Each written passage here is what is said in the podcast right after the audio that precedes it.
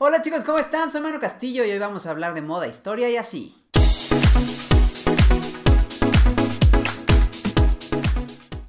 Pues nada, porque usted lo pidió, ya llegó ya hasta aquí el nuevo podcast de Manu Styling. Muchísimas gracias a todos los que me han apoyado en esta aventura de las redes sociales.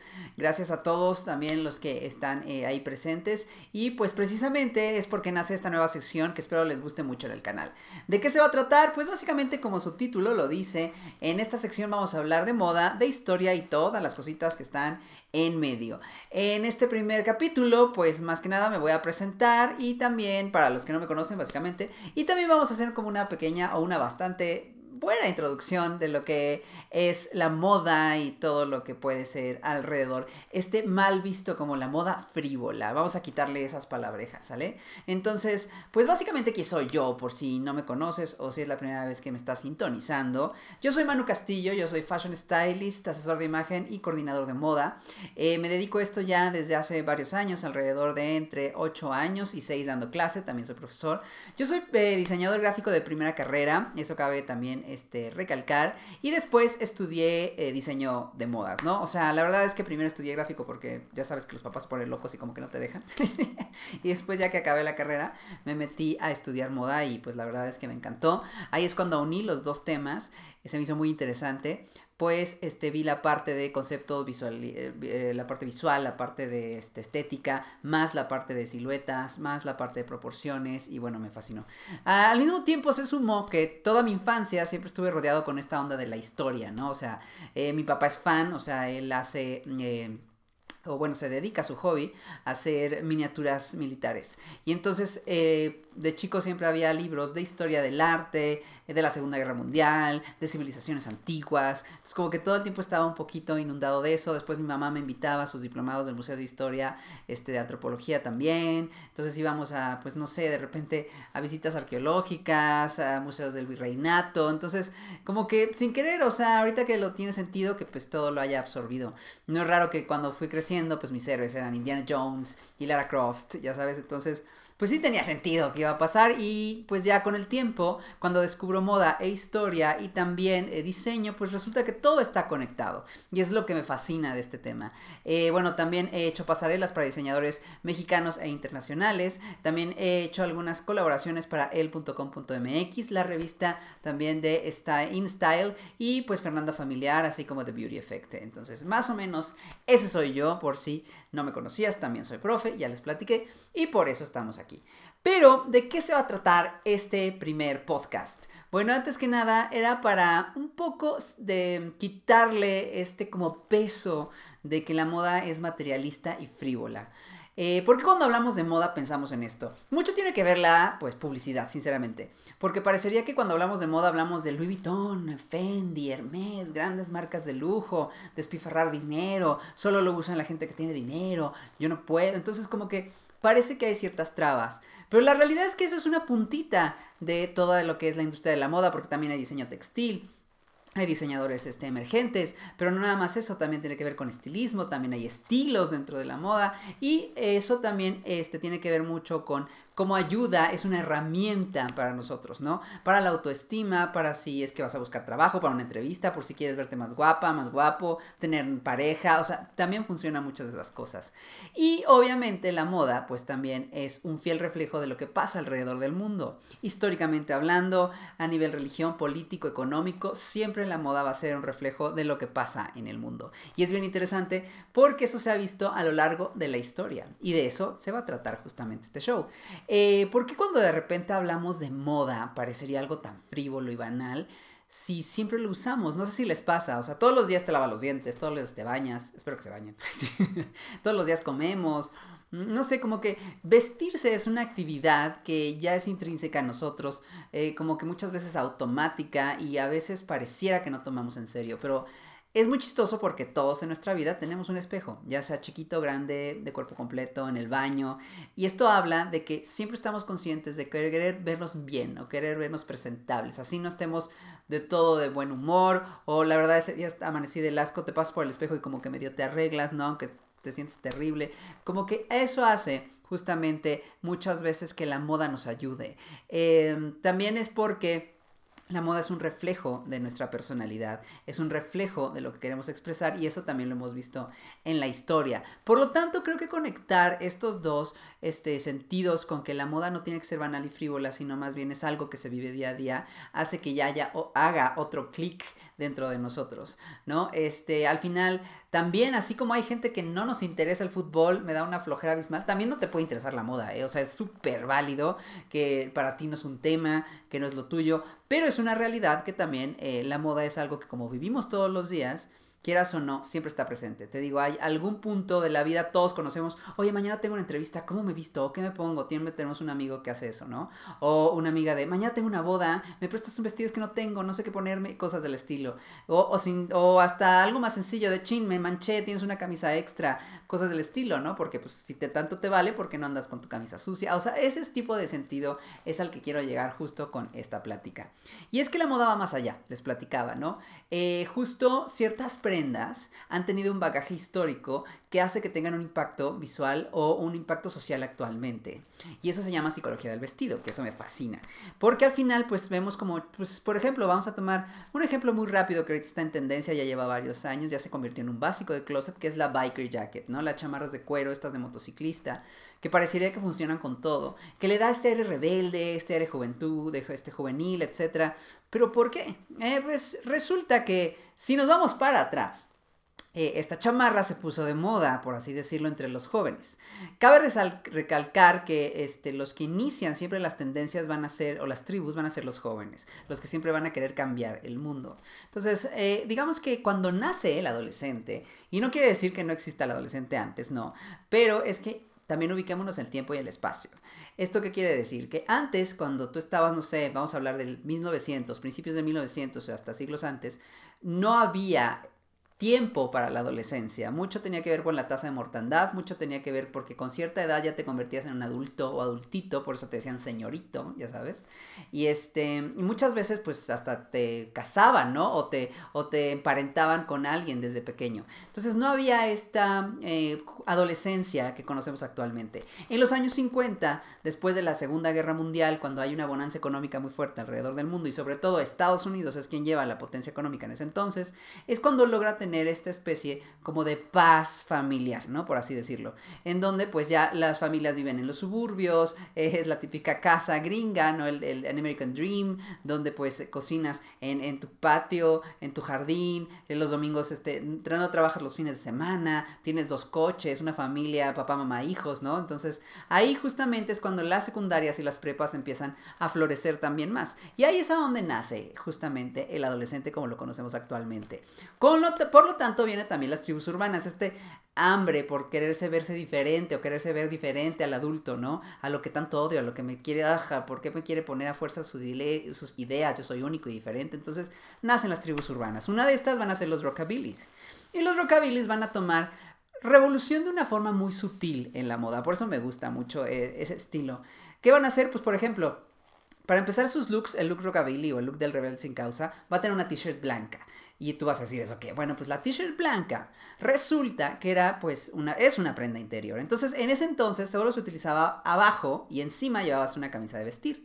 Por lo tanto utilizar una t-shirt blanca era como andar en boxers por la vida, andar en calzón, así, de fuerte, ¿no? Así de, de, de, de casual, así de no bien visto, ¿no? Este, si acaso había t-shirts de punto que eran como para verano o que parecían polos, pero no tanto como una playera blanca. Este, después encima van a utilizar, no es cierto, unos jeans, vamos por abajo, vamos ahora a utilizar jeans. Los pantalones de mezclilla también no eran tan bien vistos porque tenían una relación muy fuerte con los obreros, sobre todo de las minas. En ese entonces había mucha onda como de la elegancia y el estilo clásico y se decía que un closet no tenía que tener un closet de alguien elegante, no tenía que tener mezclilla. Todavía de repente hay algunas abuelitas que nos dicen eso. Este, y es que es precisamente porque la mezclilla se relacionaba pues con otra clase social. Sí, la moda vamos a tener que hablar de eso. Hay una parte que tristemente tiene su parte elitista y clasista y la va a tener y seguir teniendo, pero cómo va evolucionando y se va tomando es lo interesante. Entonces, imagínate, la adolescente justamente hace eso, se pone ahora pantalones de obrero encima de una playera. Luego se va a poner la famosa biker jacket o la chaqueta de motociclista. Esta que hace que sea de piel, pero también esa se utilizaba por los soldados de la Segunda Guerra Mundial. ¿sale? Eh, por algunos policías. Entonces es chistoso porque el adolescente se empieza a burlar de las figuras de autoridad de ese entonces en la sociedad. Y de ahí va a utilizar botas de minero o botas de policía junto con una cachucha de ferrocarrilero o también de policía. Se va a montar una moto y justamente es como una burla a todos los sistemas de autoridad, más los todos los protocolos de vestimenta, haciendo que te veas casual X libre, ¿no? Y entonces causar escosor al adulto. Esa misma chamarra, Biker Jacket, que generó esta revolución de moda, que generó, esta tendencia, que generó esta, eh, pues, eh, sí, tribu urbana, va a evolucionar hasta los años 60, 70. ¿Por qué? Porque va a venir otras tribus urbanas como los motociclistas, los choppers famosos. Estos van a heredar esta chamarra a lo que después en los 70 se va a conocer como el movimiento punk, que va a llegar a Inglaterra y es un movimiento anarquista, eh, pues bastante lo que quiere es ver arder al mundo. Y esta chamarra la van a reinterpretar o la van a, este, pues, eh, sí, hacerla suya. ¿De qué forma? Le van a poner estoperoles, la van a pintar, la van a grafitear, le van a poner parches, le van a poner seguros, la van a hacer mucho más agresiva, calaveras con bordados, este, cosas que parezcan gotas de sangre, seguros, etc. Y nacerá una chamarra nueva que es la famosa Punk Jacket, que prácticamente es la hermana más rebelde de la Biker Jacket.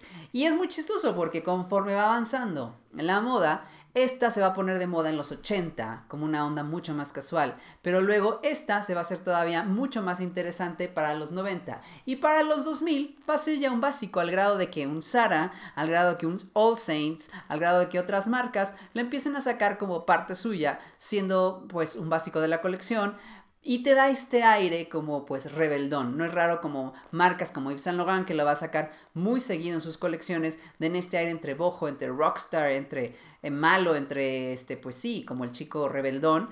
Pero pues porque tiene todo este bagaje cultural atrás, ¿no? De ahí, por ejemplo, vamos a tener otro ejemplo padrísimo de moda que van a ser las eh, minifaldas. A mí me fascina. Porque la minifalda tiene una historia que se remonta muchos años atrás. La minifalda cuando se inventa, se inventa en los años 60 por la revolución sexual, por la segunda, tercera ola del feminismo, me parece. O creo que ya es la, sí, la tercera o la segunda, tercera ola del feminismo. Eh, y justamente porque busca la mujer todavía liberarse. Pero dices, bueno, ¿esto qué tiene que ver? Es que viene mucho más para atrás. Si nos vamos todavía para principios de siglo, cuando están justamente las sufragistas, pues estamos hablando de principios de 1900, tratando de eh, tener su espacio en la sociedad, es cuando la ropa también va a empezar a cambiar. Sí ellas utilizarán faldas, sí estará todavía el corset, sí las crinolinas, pero ellas empiezan también a utilizar chaquetas tipo masculino, sí un poco este, amoldadas a su tipo de cuerpo, pero la idea es que se viera como si estuvieran... Eh, uno a uno con el hombre, compitiendo directamente, ¿no? No es raro que una que otra, como a este, Bloomer, que es la creadora de los famosos Bloomers, los pantalones más este, en los años 20, digo en los 1900, que van a ser los pantalones que van abajo de las faldas, algo así como el primer pantalón femenino, por así decirlo, eh, pues lo inventó una mujer por esta onda que era sufragista precisamente y querer ser alguien en la sociedad. Las peleas, acuérdense que van poco a poco.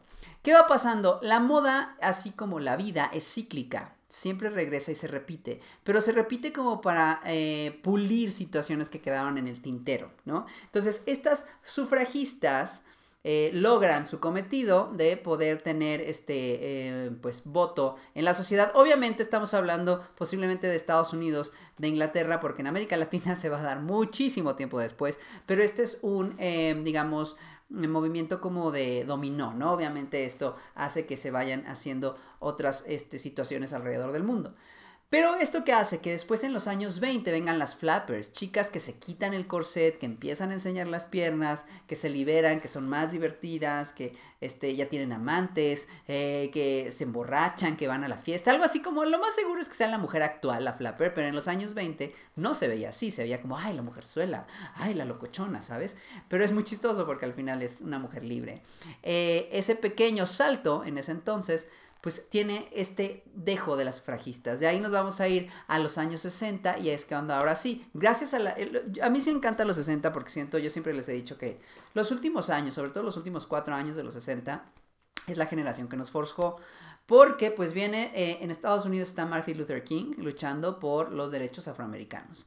Eh, después están justamente el movimiento feminista eh, que se une con el movimiento de la liberación sexual. Al mismo tiempo, en el 68 están todas las marchas estudiantiles, no solo la de México, sino también en Berlín, en Italia, en Estados Unidos hay varias, que justamente los adolescentes o los estudiantes tienen otras ideas y las que quieren ser este, activos en la sociedad. Y después también, a finales del 69, está este, pues, el movimiento LGBTQ en Stonewall, en Estados Unidos, donde pues por primera vez una chica afroamericana, bueno, un par de chicas, una latina y otra afroamericana, pobres, trans, pelean este, y lanzan la primera piedra contra los hombres homofóbicos, naciendo así el primer este, movimiento eh, que va a generar el movimiento LGBTQ, ¿no? Entonces vean todo eso, más el verano del amor hippie, evidentemente, va a dar muchas consecuencias. Entonces, todo esto se junta para que al mismo tiempo la mujer en los 60 eh, se reinvente y nazca la minifalda. Este pequeño pedazo de tela que hace que la mujer por primera vez enseñe las piernas casi completas,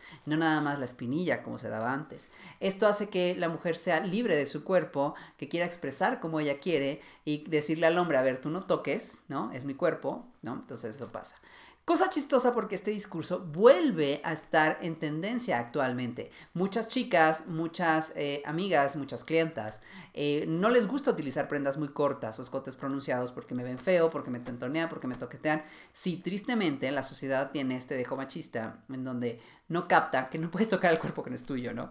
Eh, pero también el estar tú enseñando el cuerpo es una forma de rebeldía, decir, esta soy yo, así me voy a vestir, te guste o no te guste. Que es muy chistoso porque la sociedad dice, no, es que tú me provocas, te provoca tu cola. No, o sea, perdóname. La realidad es que tú no puedes este, eh, interpretar o hablar del cuerpo de otra persona o de cómo se viste cuando esta persona es muy segura de sí misma, ¿no? O, por eso se lo puso. Entonces, la minifalda es este, también tiene este dejo revolucionario, este dejo de, mira, soy yo, no puedo tocar, es mi, es mi este, forma de expresión. Y vean cómo esto se sigue viendo todavía actualmente. Les decía que la moda, así como las tendencias y la historia es cíclica, pero se repite para retomar ciertas cosas. Actualmente, por ejemplo, el feminismo no es el mismo que estamos viendo en olas pasadas, sino ahorita estamos viendo más este, situaciones que tienen que ver con eh, el aborto, con la decisión del cuerpo, etc. Y también, por ejemplo, pasa lo mismo con el movimiento LGBT. Ya hay cierta visibilización, se sigue peleando en ciertos países, pero ahora también se está dando visibilización a las comunidades trans, sobre todo a las chicas trans, chiques trans. Eh, igual pasa con el movimiento afroamericano, con el movimiento latino, también el movimiento latino este, está dando mucho de qué hablar en América Latina y Estados Unidos como parte esencial de que estamos aquí. Y en este, no es raro que esté sucediendo lo mismo en Europa, por ejemplo en España, que está en este problema que están teniendo, ¿no? Sobre todo de que se quieren como también separar, igual lo que pasó con Brexit, etcétera. Vean cómo entonces suceden ciertas cosas.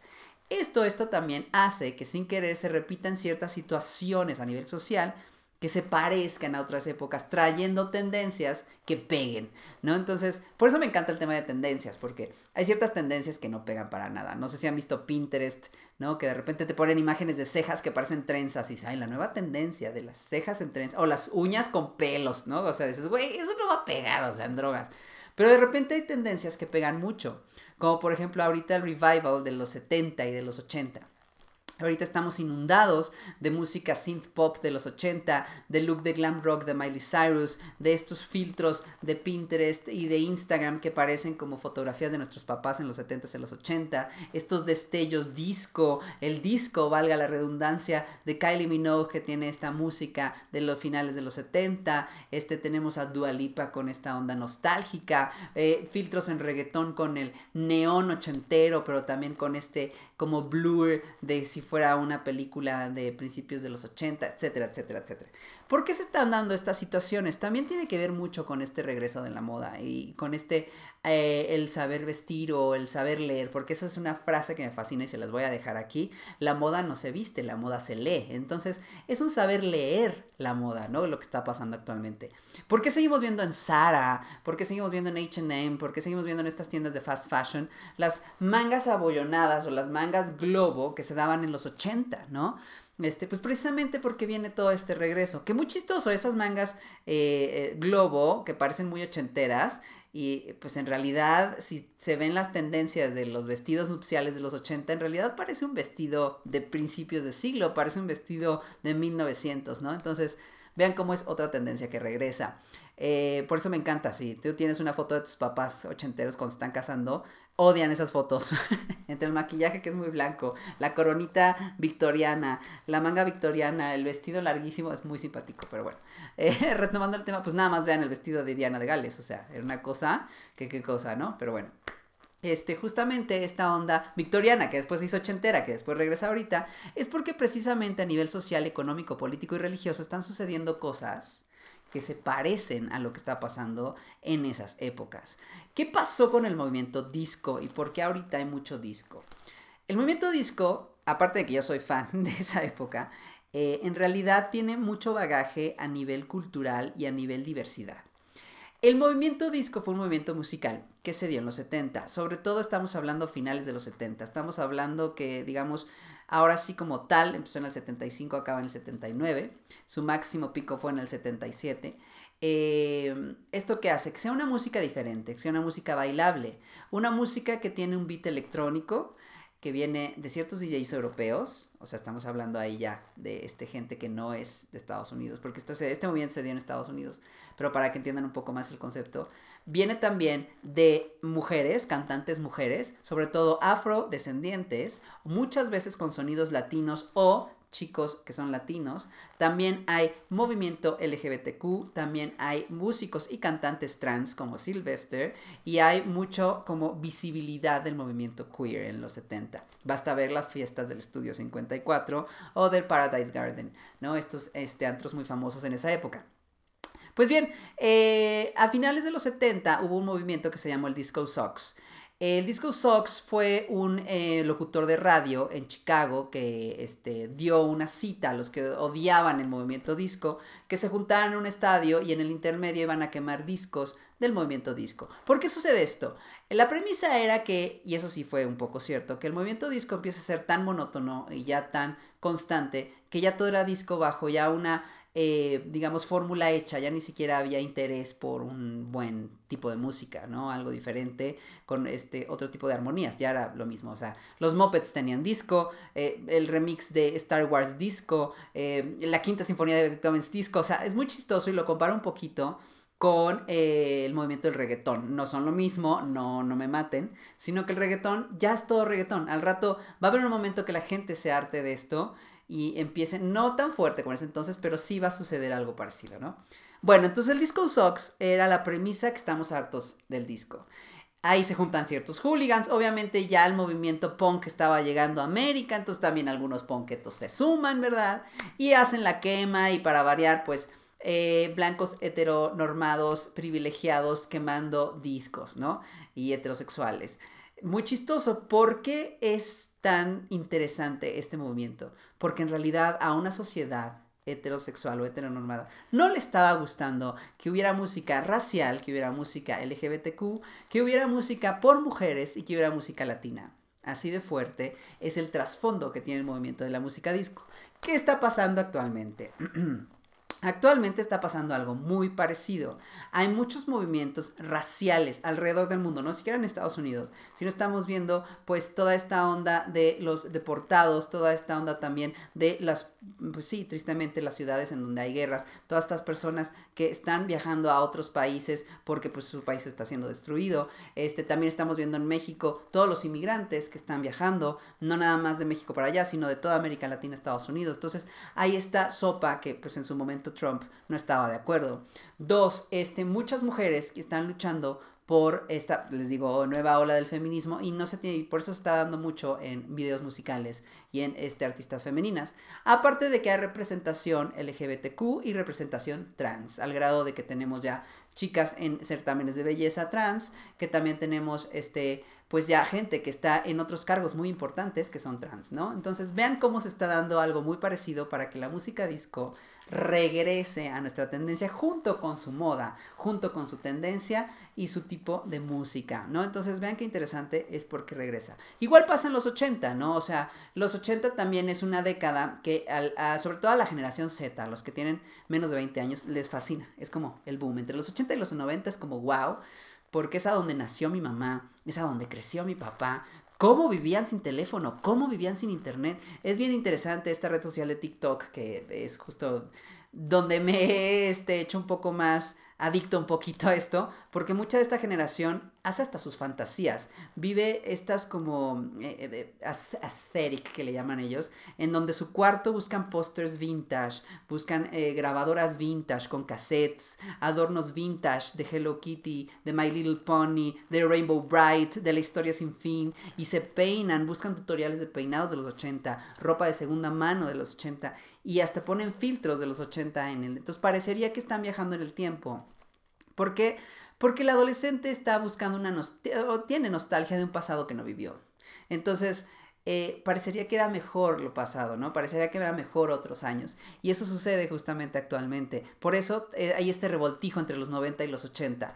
Eh, no es raro que volvamos a tener estas películas como Wonder Woman de 1984, Stranger Things, las nuevas, el, el, revival de It, de Chucky, estas películas que fueron como íconos en los 80, ahorita rehacerlas, rearmarlas, sin el mismo éxito, pero la idea es como esta nostalgia constante, ¿no? Al final también es una nostalgia. Y esto nos une a todas las generaciones, porque por ejemplo, yo que soy millennial, em, digo millennial porque no me siento tan millennial, pero al final, pues yo nací en los 80. Eh, entonces es esta nostalgia de cosas cuando yo era chico, finales o principios de los 90, eh, mis primos que son generación X, es la nostalgia de cuando eran niños, ¿no? Cuando eran jóvenes. Mis papás es la nostalgia de cuando también estaban este, saliendo de la época disco. Entonces son tres generaciones que están unidas y que les gusta la nostalgia. La nostalgia siempre vende.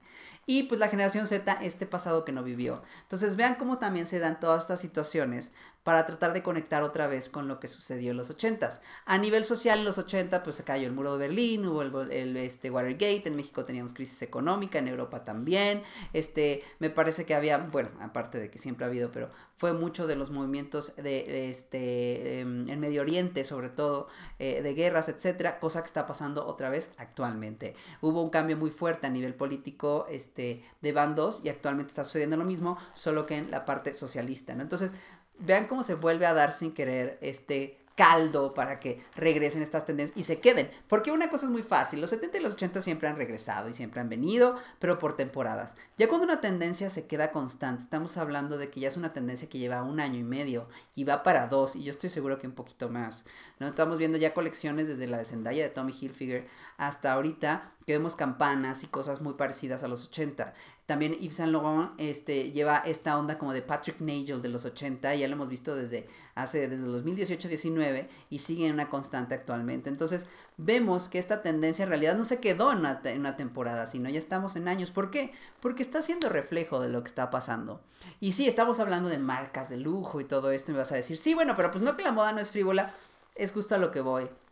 Eh, eh, todos los días nos vestimos por algo, nos vestimos para alguien, nos vestimos para algo. Y aunque la moda la vemos muy alejada, es lo que nos está bombardeando todo el tiempo, ya sea a nivel este, mercadotecnia y ya también a nivel social. ¿no? no es raro que ahorita el low fashion sea la respuesta al fast fashion. Eh, ir a mercados este, de, de, doble uso, a tiendas de segunda mano, a la ropa de paca. Para los que no saben que la ropa de paca es esta ropa que viene justamente de otros países muchas veces es de segunda mano, etcétera, pero son de diseñadores. Entonces, de repente, una gabardina de Burberry te puede costar 200 eh, pesos, 50 pesos, o sea, pero es de Burberry, ¿no? Entonces, vean ahí cómo la idea es reciclar. También estamos en esta onda otra vez verde de ya entender que no hay que producir tanto si no podemos consumir tanto. Entonces, eso también hace que estos movimientos nos estén bombardeando y entonces la ropa vintage regrese. Otras épocas, porque al final ya tenemos esta conciencia de no consumir de más, ¿no? De no este, producir de más y no podemos consumirlo. Esto también hace precisamente que tengamos más conciencia de qué está pasando con el mundo, etc. Entonces todo va ligado. Eh, vean entonces cómo las tendencias al final, pues sí las vivimos día a día. Aunque tú digas, no, yo no soy de eso, no, no, no, no. En realidad sí, somos parte. Siempre es bien interesante porque me ha tocado clientes, alumnos, etcétera, que me dicen, no, a mí no me vas a decir cómo vestirme. No, yo nada más quiero ganar dinero. Está bien, pero entonces, ¿qué mensaje quieres dar para ganar dinero? ¿no? Así seas un emprendedor de un eh, beauty salón de uñas o de alguien que hace cupcakes o alguien que es arquitecto o alguien que está vendiendo su ropa de segunda mano o alguien que es abogado o alguien que es doctor, etcétera que quiere reflejar, ¿no? Entonces, justamente aquí vienen los ejemplos, cómo la moda también tiene esta parte de psicología del vestir, qué colores se utilizan, porque hay ciertas prendas que se ven más poderosas, porque hay ciertos colores que siempre han utilizado, porque, porque al final también tiene un bagaje histórico atrás, ¿no? O sea, es bien interesante también ver cómo la mujer siempre es mucho más flexible ante la moda, porque pues nada más falta ver que en el siglo XX la mujer cambió pues alrededor de 7, 8 más veces de siluetas, mientras que el hombre llevamos casi más de 300 años en el mismo traje. O sea, también el hombre es muy cuadrado, le cuesta mucho este, entender o adoptar la moda, ¿no? Eh, ¿Esto por qué sucede? Mucho tiene que ver cómo se ha desarrollado también la sociedad, ¿no? Eh, si nos vamos todavía más, más, más, más para atrás, pues es bien interesante cómo en la Edad Media gracias a la religión se empieza a hacer esta división de qué tiene que ser hombre y tiene que ser mujer. Eh, y como la Edad Media y la religión, pues, este, fue algo bastante grande, pues nada más ocupó casi lo que va a ser tres cuartos de lo que era Europa antigua, evidentemente pues va a ser algo muy presente, ¿no? Cuando viene igual, este, los colonizadores de América traen esta ideología, eh, no permiten proliferar las ideologías prehispánicas, entonces esto es esta ley impuesta de la sociedad de lo que es mujer y lo que es hombre, este, se sigue dando. También había en culturas antiguas, ¿eh? no se crean, o sea, los griegos y los romanos no crean que, uy, como le daban su espacio a la mujer, no, o sea, la mujer también. ¿Por qué? Porque siempre ha habido esta como pelea eterna de qué debe ser un hombre, qué debe ser una mujer, ¿no? Este, pero cómo se va dando, que al final hasta hay épocas en donde esto se va relajando. Eh, me da mucha risa cómo al final también la moda, al final, al ser aspiracional, empieza a generar cambios que cuando tú lo ves ya con varios siglos o años atrás te causan ruido, como por ejemplo los hombres con aretes de perla. Eso sería increíble. Se dio en la época de María Isabel, digo de María Isabel, perdón, la época de Isabel II, reina de Inglaterra, perdón, de Isabel II, reina de Inglaterra, ¿eh? Ok, se da en la época de Isabel I, reina de Inglaterra, en donde justamente ella se sabe que nunca se quiso casar, ¿no? De hecho se conoce como Isabel la Reina Virgen. Eh, y fue una de las reinas más prósperas, más conflictivas también, pero al final que hizo muchísimo por su país, ¿no? Al final allá es como, wow. Eh, ella, por lo tanto, como no había rey y ella era la reina y así fuera mujer, tú te, te hincabas ante si no te cortaban la cabeza, o sea, ella era perra perrona, ¿eh? El caso es que también, no es que fuera un fashion icon, pero siempre las clases sociales altas van a tener los que tienen el dinero, van a poder hacerse cuadros, van a poder... Entonces las clases sociales bajas o medias siempre aspiran a este tipo de moda, a este tipo de look. Por lo tanto, lo que se ponían los nobles sería algo de aspiración muy parecido a lo que sucede ahorita, ¿no? Entonces, en este entonces, pues los accesorios que utilizaba Isabel I eran perlas, aretes y collares. No es raro que entonces los nobles, sobre todo los hombres, empezaran a utilizar aretes. Y estos aretes eh, con el tiempo fueran evolucionando a ponerles perlas. Entonces, si tú ves a chicos de esta época, ¿no? De este, sobre todo de la época casi renacentista, eh, pues vemos a, algunos chicos de clase noble con su jubón, ¿no? Que es este como... Eh, peto camisa, por así decirlo, sus mallas, el cuello isabelino o su este, gorguera y su aretito muy coqueto, como Shakespeare, ¿no? Entonces, justo, miren algo que parecía muy femenino, cómo se hizo masculino, porque lo llevaba a una figura de poder. ¡Pam, pam, pam! Y es que aquí viene el Illuminati de la moda, amigos. ¿Cómo es que siempre los que tienen poder ponen ciertas tendencias, ¿no? Ay, es que el morado significaba, era para la élite, sí, porque pues era un, costaba un huevazo, por ahí dicen, sacar el morado porque venía de un caracol que se llama murex, que pues, solo se encontraba en el Mediterráneo, en los arrecifes, eh, digo, en los acantilados, que era carísimo, si no es que súper mortal sacarlo, y de ahí sacaban este color púrpura. Lo utilizaban los nobles y también, ¿quién era parte de la nobleza? La iglesia. Ay, es que la iglesia, cuando Diosito se nos muere en Pascua, se ponen los padrecitos el morado. ¡Qué cosas, no! ¡Qué raro! ¿Cuáles son los colores de las sotanas? Morado, verde y blanco. Y rojo, qué casualidad que son los colores que utilizaba la nobleza en la Edad Media, el Renacimiento y todos los años consecutivos. Entonces, eh, consecutivos. Entonces vean el impacto, ¿no? Eh, Después es muy chistoso cómo el hombre también se hace más femenino. A 1600 en 1700, por ahí de la época del barroco y el rococó, en donde vemos pues personajes como Luis XIV que utilizaba este medias, tacones, peluca y maquillaje, este, en donde pues era muy parecida eh, eh, la parte estilística a la mujer, ¿no? O sea, obviamente la mujer con faldas, crinolinas y tontuelos, digo tontillos, pero al final había ciertas cosas que se parecían, ¿no? Sobre todo en las clases sociales altas. Eh, como después viene el dandismo, ¿no? Que dice, no, iu, esto, esto de estar súper arreglado y parecer muñeco de porcelana, ¿no? Lo de hoy es la sobriedad y entonces va a venir un señor que se va a llamar George Brummel en Inglaterra, que va a echar a perdernos la vida, amigos. Si ya nos estábamos divirtiendo, el hombre con mallas, que si el tacón, que si el maquillaje, que si la aquí tu peluca, porque también eras medio marrano y no te bañabas, pero bueno, por eso usabas peluca. este, pues George Brummel va a institucionalizar lo que va después a llamarse el traje de tres piezas. Él es el padre del dandismo, él va a traer también la camisa y va a pues hacer el eh, prototipo de lo que van a ser a futuro las corbatas, ¿no? De nudo corredizo o las corbatas de moño y gasnes. Esto se va a popularizar durante todo 1700, 1800 hasta llegar la época del imperio, ¿no? El imperio napoleónico y a partir de ahí vamos a encontrar el estilo Regency o el estilo, pues sí, este napoleónico, eh, con esta época en donde el estilo dandismo va a reinar, el dandismo va a reinar. Es chistoso porque mientras dicen que París es la cuna de la moda, sí es la cuna de la moda francesa y de la moda, perdón, de la moda femenina, pero la cuna de la moda masculina va a ser Inglaterra. ¿No? Y es a donde ahí es George Brumel. Y de ahí es donde vendrá parte de la sastrería importante. Después ya se pelearán con los italianos y esa es otra historia. historia. Pero a lo que voy es como vean, como a partir de aquí el traje empieza a tener poder, ¿no? O sea, eh, cuando he visto la historia del pantalón, como quien llevaba los pantalones era el hombre porque era el capataz, venían de las clases sociales altas, luego se fue imitando por las clases sociales bajas, no quiere decir que los hombres no utilizaban pantalones, no, pero se utilizaban otro tipo de prendas. Eh, pero como tal, el pantalón ajustado se empieza a utilizar por clases sociales altas, luego empieza a evolucionar hasta llegar, les digo, a 1800, en donde ya se hacen una especie de bombachos, etcétera, en donde ya hasta las clases sociales pobres y hasta los este, granjeros utilizaban este tipo de prenda. Em, ¿Esto qué quiere decir? Que quien llevaba los pantalones llevaba el poder, ¿no? Esto se, se, o sea, se, ve reflejado hasta México, si es que lo queremos ver así, en las Adelitas, ¿no? La primera Adelita mujer, eh, eh, digo la primera Adelita mujer, la famosa Adela, este, que fue la, la Adelita original, hay una foto con ella con pantalones, en donde quien llevaba los pantalones llevaba el poder. Entonces ahí vean cómo la mujer empieza a adoptar prendas que eran de poder, no tanto porque fueran masculinas, sino porque fueran poderosas.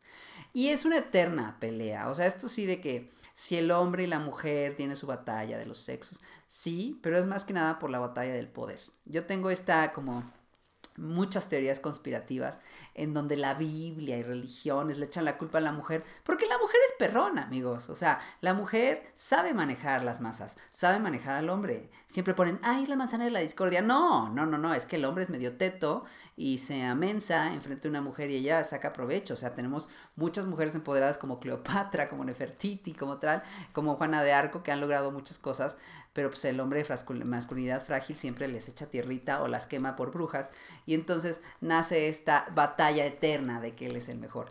Eh, suena como muy feminista todo lo que les digo, pero es que es bien interesante cómo la historia de la moda regresa otra vez a nuestros siglos, ¿no? O como en los 80, eh, bueno, desde finales de los 70 hasta los 80, gracias a Yves Saint Laurent, nacerá el smoking femenino, en donde la mujer ya por primera vez trae un traje como tal, que si lo, ustedes lo googlean, no parece tanto un traje. ¿No? O sea, no se ve tan masculino. Pero en los 80 ya sale el power suit masculino. ¿Y por qué la mujer necesitaba utilizar un power suit masculino en los 80?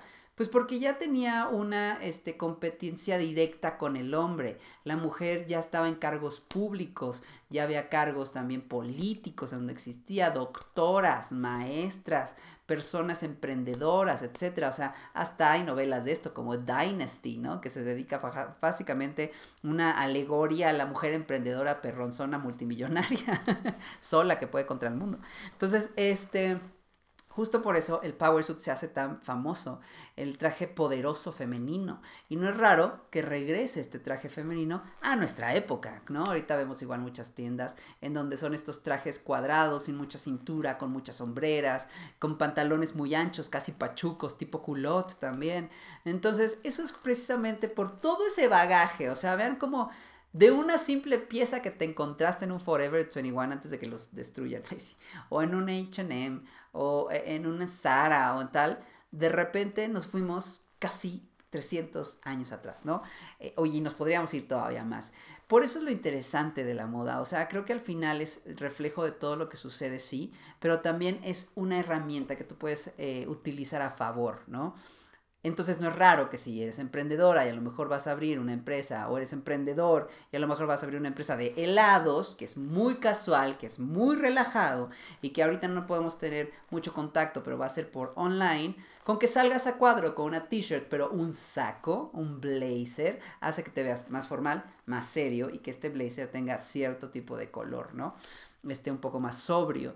Eh, te sigues viendo cool, te sigues viendo relajado, relajada, relajade, pero al final te ves poderoso, ¿no? Y ese es lo interesante de la psicología y el bagaje histórico que trae una prenda, ¿no? Como ahorita los pantalones de campana, que yo soy fan, que qué bueno que regresen en el nombre porque me veo más alto, y aparte soy fan de la época, este, causa mucho escosor para muchas este, eh, sociedades masculinas, pero pues es muy chistoso porque el hombre setentero queer, era muy queer. O sea, yo veo fotos de mis papás en los 70 y, era una moda que disfrutaban la moda, ¿no? Como en los 80 cambia. ¿Y por qué cambia muchas cosas?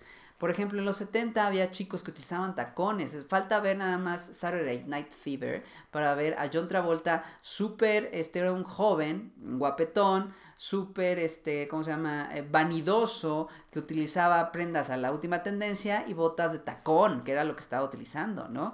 Pero ¿qué pasa y por qué cambia drásticamente este look tan queer, este hombre que utiliza mesh, que utiliza prendas transparentosas, sexosas, que utiliza escotes largos, brillos, lentejuelas? Porque viene el SIDA. El SIDA a finales de los 70, principios de los 80, cambia drásticamente. Eh, el mundo va en contra de los gays. Este, es una enfermedad que se desconoce, una pandemia nueva, este, que, mata rapidísimo y que se enfoca al, mercado, al mercado, les iba a decir, que se enfoca a la población LGBTQ. Entonces no era bien visto verse afeminado, no era bien visto verse gay, porque significaba que ibas a ser no nada más este, eh, discriminado por tu orientación, sino porque posiblemente eras portador de VIH, así de fuerte. Entonces no es raro que entonces en los 80 venga esta hipersexualización, masculinización del hombre, en donde hasta en el este, sector LGBTQ vemos a chicos eh, muy, eh, pues, heteropatriarcados, por así decirlo, o muy eh, masculinizados, donde empieza a haber otra vez una tendencia del fisicoculturismo, porque entre más mamey o entre más fuertote estés, estaba sano, se empieza a poner de moda el bronceado otra vez porque significaba parte de estatus, porque quería que decir que te ibas a la playa, a broncearte significaba que estabas sano, este, y esto va evolucionando, ¿no? Por eso no es raro que ahorita todavía en los certámenes de fisiculturismo se embadurnen de autobronceador, uno es para que brille y se vean los músculos, pero también porque tiene este bagaje histórico atrás, ¿no? En donde venía todo este rollo. Por lo tanto, verse hombre, macho, alfa en los 80 era sinónimo de éxito, sinónimo de estar vivo y sano. ¿Sale? Entonces vean todo este proceso cómo va cambiando. Por eso no es raro que la generación de nuestros papás, nuestros primos, les cause tanto conflicto la apertura de diversidad porque fue una generación que les dijeron que estaba mal cuando estaban teniendo un alceo, estaban teniendo cierta visibilidad, estaban diciendo que estaba mal. Aparte de que vienen con eh, la escuela de los 50, que era esta escuela muy, muy, muy clásica, ¿no? De familia, pues, muy tradicional, de papá, mamá, hijos, etc. Entonces, vean cómo no nada más la moda es reflejo de lo que pasa a nivel tendencia, sino también es reflejo a nivel sexualidad. Es, es, como un sube y baja. Por eso me fascina este tema, se habrán dado cuenta. Eh, al final estamos viendo este sube y baja en donde encontramos, por ejemplo, eh, voy a irme rápido en este, en este siglo XX, ¿no? Pues al principio, después en 1900, la primera guerra es papá, mamá, hijos. Vienen los años 20, empieza esta liberación sexual, chicos con chicas, con niños, con niñas, con todo. no era muy bien visto, pero empieza a haber diversidad. Viene este, la Gran Depresión, la Segunda Guerra Mundial y otra vez papá, mamá, hijos. Luego vienen los 50, papá, mamá, hijos, hasta que vienen los 60, 70, otra vez chicos con chicas, la diversidad, no sé qué, viene el SIDA, las crisis y otra vez papá, mamá, hijos. Vienen los 90, vamos creciendo y ahorita estamos otra vez en esta cúspide de diversidad, de hablar de estos temas de sexualidad y de apertura. Posiblemente venga una ola en donde vengamos para abajo, esperemos que no, esperemos que ya estemos aprendiendo, pero como es cíclica la vida, posiblemente sí. Entonces, para cerrar este tema, el chiste es, traten de quitarle lo frívolo y lo materialista a la moda. La moda siempre ha estado ahí como una herramienta. Sí, hay marcas de lujo, sí, hay marcas de no lujo, hay marcas también baratas, ah, pero al final es una herramienta que tú puedes acceder a. Puedes tener un look que se vea idéntico por menos de 200 mil pesos a uno de casi 100 mil pesos pero el chiste es también qué colores se utilizan, qué prendas se hacen, qué, cuál es su, forma, su estructura, qué mensaje quieres emitir, a dónde vas dirigido. Claro, vístete como quieras, ese es tu estilo, excelente, excelente, haz lo que gustes y mandes, enseña si quieres, si no, pero también tienes que tener claro que el estilo es flexible. Hay lugares donde tu propio estilo, por más exoso, enseñador que sea, tienes que ser un poco más este, sobrio por el mensaje que quieres dar, más profesional, más serio. Y hay unos donde puede ser súper expresivo, super o hay otros donde puede ser mucho más relajado y echar flojera, etc. Entonces, eh, haz una línea de esto. Y no tengas miedo a la moda. O sea, también de eso se trata, de experimentar, de jugar y de encontrarte. ¿Sale? No es raro que haya gente que pues, son los famosos forevers, ¿no? Que se siguen vistiendo como chavorrucos. ¿Por qué? Porque justamente esa moda les retrae o les atrae recuerdos de una vida mejor. Entonces tampoco hay que estancarse porque la, moda es este se mueve, ¿no? La moda es constante y eso también es parte de nuestro estilo. Entonces, retomando a futuro vamos a ver ¿Para qué sirven las marcas de lujo? ¿Por qué estos desgraciados nos quieren humillar con el clasismo y el? También a futuro vamos a hablar más de historia de la moda, de cómo se viene, se va, y vamos hasta hablar de ciertas décadas. Pero espero que les haya gustado este primer capítulo, este como pequeño gancho, ¿no?